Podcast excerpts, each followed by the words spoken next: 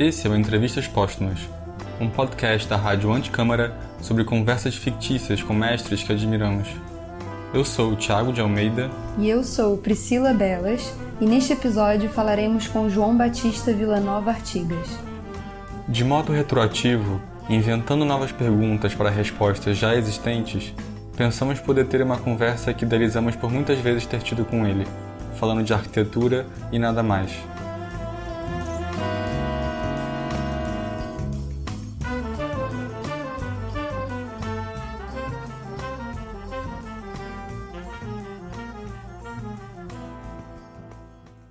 Bom, Artigas, primeiro, muito obrigado por estar aqui conosco nessa entrevista. É, gostaríamos de ter com você uma conversa bem elementar sobre questões principais de alguns dos seus projetos e do seu modo de ver a arquitetura. É, mesmo que talvez falemos de pontos já discutidos muitas vezes antes, mas como arquitetos do Rio, e aí me desculpem os queridos amigos paulistas, nós nos sentimos de certa forma ignorantes sobre o seu trabalho. Eu sou um artista ignorante. É só Eu me prevaleço da condição de ignorante. Me faz muito bem. e então, desse modo, é, consciente da nossa condição ignorante e do nosso limitado tempo de conversa, talvez pudéssemos pular as importantes questões que envolvem a sua atuação como arquiteto no pós-guerra e é, durante a ditadura militar brasileira e, e toda a questão ideológica que sempre esteve presente na sua produção e que certamente mereceria uma entrevista à parte, mas focar de um modo é, ignorantemente autônomo na sua arquitetura em si. É, podemos começar então com uma pergunta clássica em entrevistas com arquitetos. É, Para você, o que é arquitetura? Sabe, sobre definições da arquitetura existem várias. Existem algumas clássicas, como essa do Corbusier, o Sujet Savant de Forme sur la lumière. Mas é, é bastante erudita para nós é, resumirmos nela a definição da pergunta que você me faz. E eu tenho acharia que seria bom que nós abordássemos a questão do ângulo da inocência do jovem que vai estudar arquitetura. Não sabe muito bem do que, que se trata. Sabe que se constrói coisas no meio ambiente e que essas construções são chamadas de arquitetura. Qual a razão, qual é o momento em que a construção passa a ser arquitetura e que a contribuição cultural do arquiteto passa a dar uma qualidade diferente daquilo que se chamou construção. O Frank Lloyd chamava, fazia uma diferença entre né, arquitetura e mere building. Ele chamava mero, mera construção.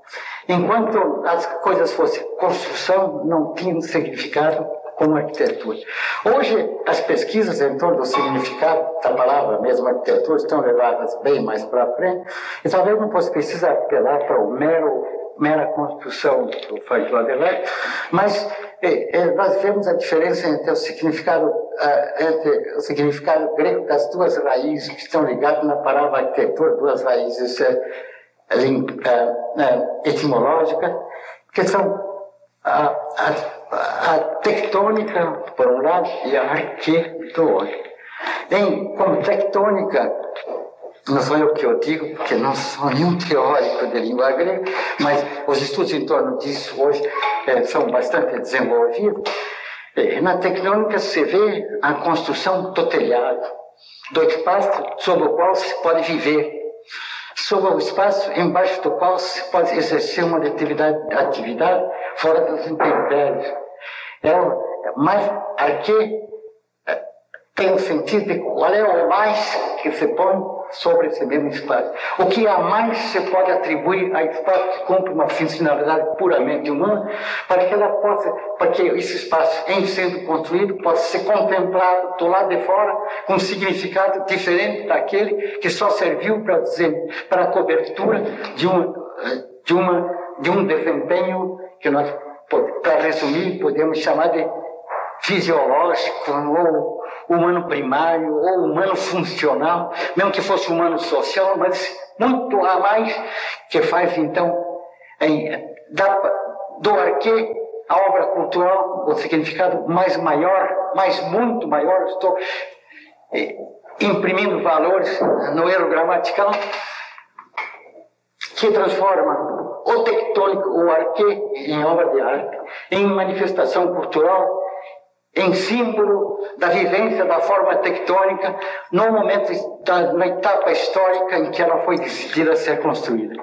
Quem faz, quem manda fazer o seu prédio, que é dono do terreno, quem compra os materiais de construção, quem erige o tectônico do existir embaixo do espaço coberto, assume com a sociedade diante da qual isso se exibe em tendo construído uma responsabilidade que não é somente ligada ao verbo ter, enquanto proprietário desse aspecto, mas que no forjar o volume tectônico terá que deixar impresso nessa tectônica em termos de arque a sua responsabilidade, o testemunho da sua compreensão responsável sobre o meio ambiente, sobre o momento histórico que ele está vivendo.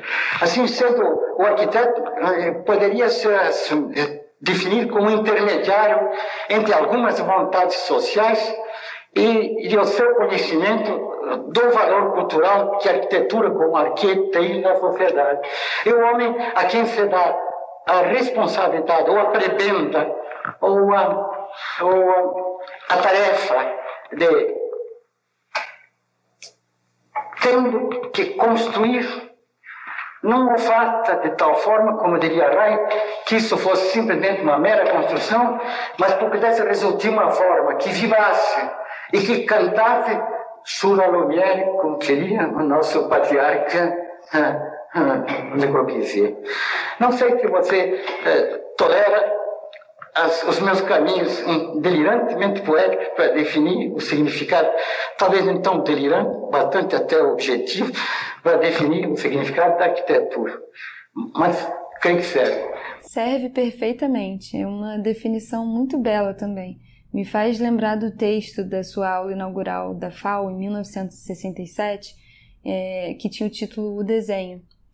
É, essa ideia do ato de construir como concretização de uma intenção, né, como uma construção com significado e de representação de um determinado tempo histórico, também nos interessa muito. É um, é um entendimento arquitetônico que ressalta a sua ênfase sobre a responsabilidade do ato de construir. Né? Uma responsabilidade que parece estar diretamente ligada à visão da arquitetura enquanto manifestação cultural, e, e, nesse sentido, da importância do arquiteto em atuar de modo consciente e de todo o contexto histórico é, inerente ao ato de construir, não só político e social, mas, mas também de todo o conhecimento coletivo produzido pela arquitetura ao longo de sua história. E, nesse sentido, o projeto da FAO nos parece ser a reprodução máxima dessa sua definição de arquitetura um projeto manifesto extremamente consciente da responsabilidade que o seguia. Né? Enquanto construção de um abrigo para a faculdade, ele é também a própria faculdade, né? uma arquitetura que é extremamente clara sobre suas intenções e premissas. Ou, como você disse, claro tanto na tectônica quanto na arque. Né? Uma, uma arquitetura que comunica a todo momento aos seus usuários e alunos uma ideia específica de boa arquitetura é, e, claro, também muito relacionada na conformação de seus espaços a um ideal social coletivo. É, talvez você pudesse nos contar mais um pouco sobre o processo de concepção da arquitetura da FAO. Então, você veja, vou dizer para você o que, eu pensava quando você construiu, fazer aquele espaço da FAO por gente. O português está construindo a obra lá para aquele curso que ela construiu de Riscala disse para mim, doutor, por dentro é uma maravilha, mas por fora é uma fortaleza. É uma fortaleza. Eu vou te falar que essa contradição tem seu significado. Né? Eu sabia, né? Eu pensei que aquilo tinha que ser um, um prédio que não tivesse a menor concessão a nenhum barroquismo. Que tivesse é, insinuações de uma extrema finura, para dizer que é, partia é, de um bloco inerme.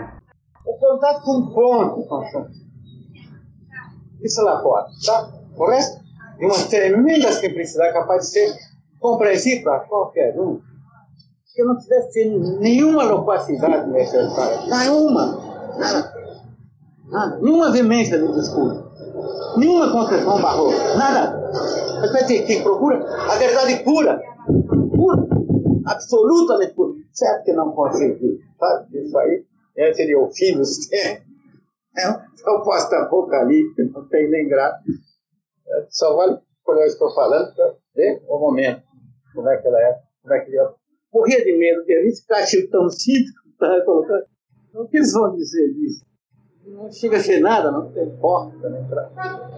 Eu, eu queria que a entrada fosse como ela é, um estilo clássico, grego, porque não tem porta. Só entre os deuses dentro da falta. Ela não tem frio nem calor. é, é, mas ao mesmo tempo que sabemos de todo o caráter ideológico que estava por trás do seu projeto para a FAO, é muito interessante notar nessa sua fala um outro lado do projeto, né? uma certa celebração da autonomia da arquitetura que nos faz lembrar também um outro texto seu publicado na revista Acrópole de 65, chamado de Uma Falsa Crise. Em uma certa parte do texto você diz assim: A arquitetura reivindica para si uma liberdade sem limites no que tange o uso formal, ou melhor, uma liberdade que só respeite a sua lógica interna enquanto arte. Como arma de transformação do mundo, a arquitetura tem os seus métodos próprios, que não se confundem com aqueles da ciência e os da tecnologia. Sempre me salvo por poder dizer poeticamente o que quiser podia ser uma linguagem científica. Você consegue. E em continuidade com a sua definição da arquitetura que você nos deu, podemos também analisar essa significação maior do projeto da FAO, né? ou, nas suas palavras, como algo que transforma o tectônico ou o arquê em obra de arte, em manifestação cultural, em símbolo da vivência da forma tectônica na etapa histórica que ela foi decidida a ser construída. É, diante dessa responsabilidade, é interessante ver como, como a FAO é um projeto que transmite ao aluno, arquiteto, um jeito de pensar a sociedade brasileira e a própria cidade. Né? Junto com a invenção do, do novo espaço da FAO, você estava também concebendo um novo programa de formação para os arquitetos. Eu fiz, tenho até a impressão que dizer, nós fizemos o FAO projeto da FAG em 1962, porque o projeto, é para mim, já vinha com, com um programa engrossado no conjunto de lutas que eu defini para vocês né, no outro discurso, certo? Né? Mas é, não era, era também é, engrossado pela presença dos programas que nós tínhamos organizados para a juventude brasileira. A partir dos congressos de arquitetos, da convivência com a, com a juventude e do programa que vem para eles. Os jovens aqui brasileiros participaram dos movimentos nossos de desregulamentação profissional que tinham como finalidade redefinir a posição do arquiteto na sociedade técnica brasileira. E podia ser idealizante né, como uh, exigência de resultado concreto, mas eh, tinha como finalidade construir uma consciência do estudante em função de um objetivo para ele na vida prática. Eles participaram desse movimento histórico. Nós formulamos como devia ser, nesse período histórico eh, relativamente longo, de 1950 até 60, uh, coisas, coisas que no, no, no ensino da arquitetura tradicional precisam ser posto fora. Ensinar plástica, arquitetura analítica, uma porção de coisas que não existiam na, na vida concreta. E eu fui vendo que era preciso fazer um curso que ensinasse o que era as coisas concretas da vida do arquiteto. E, apesar de ter sido pensada como uma resposta a esse momento social do pós-guerra, a estrutura do programa, pensada por vocês em 62, ainda nos parece muito atual. Não posso dizer que modifiquei muito meus pontos de vista em relação a isso. Desde a, as, a fundação da FAO e as contribuições que nós tivemos que dar para a organização é, da escola atual, tal como ela é, a ideia que sempre me ocorreu do tipo de arquiteto convinha que nós formássemos, não só em São Paulo, mas no Brasil em geral, que deve ser é, tão, é, é, tão militante da cultura, né? capaz de se interessar por todos os aspectos ligados ao meio ambiente. Sabe, o, o exercício da atividade profissional dividiu os arquitetos em é, urbanistas e arquitetos, em paisagistas e construtores, em uma série de setores que são compreensíveis pela necessidade do exercício de tarefa, da divisão do trabalho na vida cotidiana. Mas o importante seria que a gente soubesse juntar todas essas facetas do arquiteto numa personalidade integrada que fizesse dele um generalista, um homem capaz de ver tudo em cada gesto que exercesse para a criatividade. Assim, eh, na, na, na na reforma que nós fizemos em 1962, se, se há um interesse especial pela comunicabilidade, pela forma arquitetônica como linguagem capaz de exprimir-se de alguma maneira com versos, verbos, substantivos e predicar eh, pelas suas formas, dizendo o que pretendia o artista e mais a sociedade que, que a determinou. É, e acho que essa seria uma definição perfeita para a arquitetura da FAO. Mas talvez pudéssemos falar um pouco também de suas referências na arquitetura. É conhecida a influência de Frank Lloyd Wright nos projetos residenciais que você fez no início da, da carreira, mas menos debatida, talvez, ao menos para nós, seja a influência da escola modernista carioca, né? algo muito notado no seu projeto para a rodoviária de Londrina de 48. O prefeito me, me deu essa tarefa de fazer essa estação rodoviária. Acontece que em 1950, que 1950 não era somente é, uma, uma etapa histórica que se abria para Londrina, em termos de arquitetura, mas que se abria para o mundo inteiro. De 50 em diante, é que a arquitetura moderna, que foi conhecida no nosso país e, e no mundo em geral como exemplos isolados de formas válidas da arquitetura ou de formas museicas de arquitetura conhecidas por publicações em revistas ou em livros, isso, aquilo, começaram a ser obras que puderam ser espalhadas pelo nosso universo, uh, pelo universo das formas e, e funções, uh, do mundo, no mundo inteirinho. E também em Londrina, em particular, e no Brasil. Então, não é, não é de balde eu, que eu tivesse a inspiração de, em Londrina, aplicar princípios de arquitetura moderna que havia coletado nas minhas visitas aos Estados Unidos, na minha convivência com os meus colegas do Rio de Janeiro, os homens da é, do Ministério da Educação, com os meus amigos é, Oscar Niemeyer e, e Jorge Moreira, Eduardo Rive, com os quais eu não convivi, por ser bem, bem mais jovem do que ele, mas cujo exemplo, não convivi é, tão em, em termos de qualidade, mas cuja obra serviram para mim como as obras de Museu que me orientavam para como é, realizar arquitetura em Londrina. Mas Artigas, ainda que possamos ver a presença de características marcantes dessas influências nos seus projetos mais celebrados que vieram em seguida, eu acho que as obras concebidas nessa fase inicial da sua carreira parecem estar mais ligadas a uma ideia de livre experimentação de repertório. É inegável que as formas dessa estação rodoviária têm o sabor da arquitetura brasileira da época. As suas curvas elegantes, eu não sei se vocês acham elegante tanto como eu as acho, ou talvez seja a minha saudade desses tempos que me faz eu atribuir qualidade singela e, e, e significativa para o que eu mesmo fiz. certamente são muito elegantes. E, e ouvir você falar dessa sua vontade, enquanto arquiteto jovem com 33 anos, de experimentar aquela arquitetura específica que você via sendo feita no Rio, é muito instigante. Mas, ainda falando sobre referências, esse termo obras de museu, que você usou para explicar as arquiteturas que te influenciaram, é um termo interessantíssimo. Né? É, parece algo muito próximo da ideia defendida por Aldo Rossi no texto Arquitetura para Museus, publicado por ele em 68, que a arquitetura também precisava ser entendida como parte de um campo cultural autônomo formado por um universo específico de ideias e premissas, é, tipo esses que encontramos em uma determinada seleção de obras de um museu. Ao compor uma seleção, as obras passam a ser interpretadas através das relações que estabelecem entre si.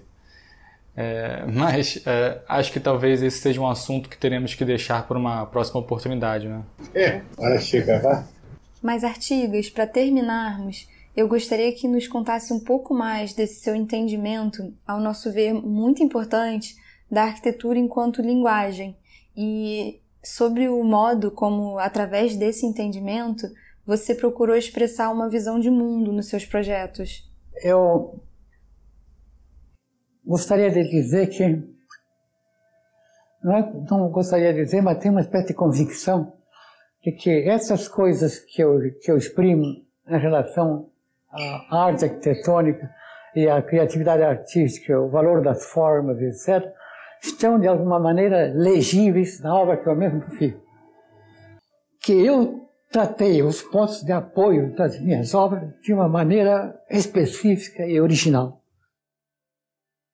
É como que ele tivesse deixado uma marca numa relação que sempre me comoveu, que é essa de você eh, colocar a tua obra na paisagem com certo respeito pelo, pela maneira como ela senta no chão, como ela se equilibra e como ela exprime através dessa leveza, dessa dialética entre o fazer e a dificuldade de realizar, aquilo que o homem tem de mais eh, delicado no seu espírito que é apropriar-se com dignidade e, e, amor da natureza no seu como ela lhe é oferecida.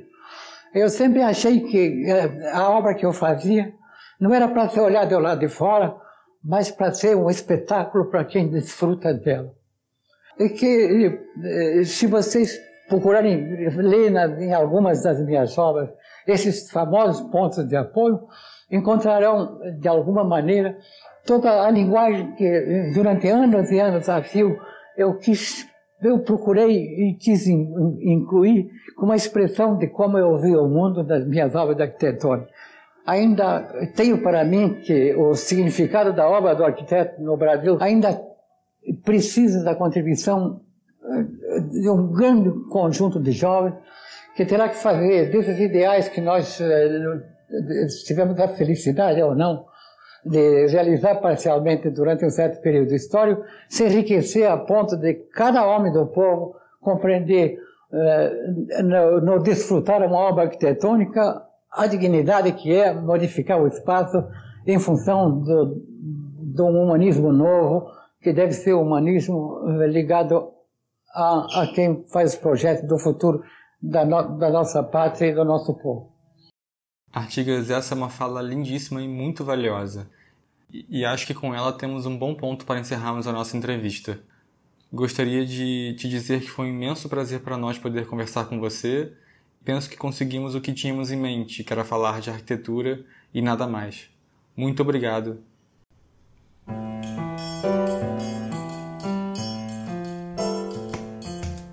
Esse foi o Entrevistas Póstumas com João Batista Villanova Artigas um podcast produzido para a Rádio Anticâmara.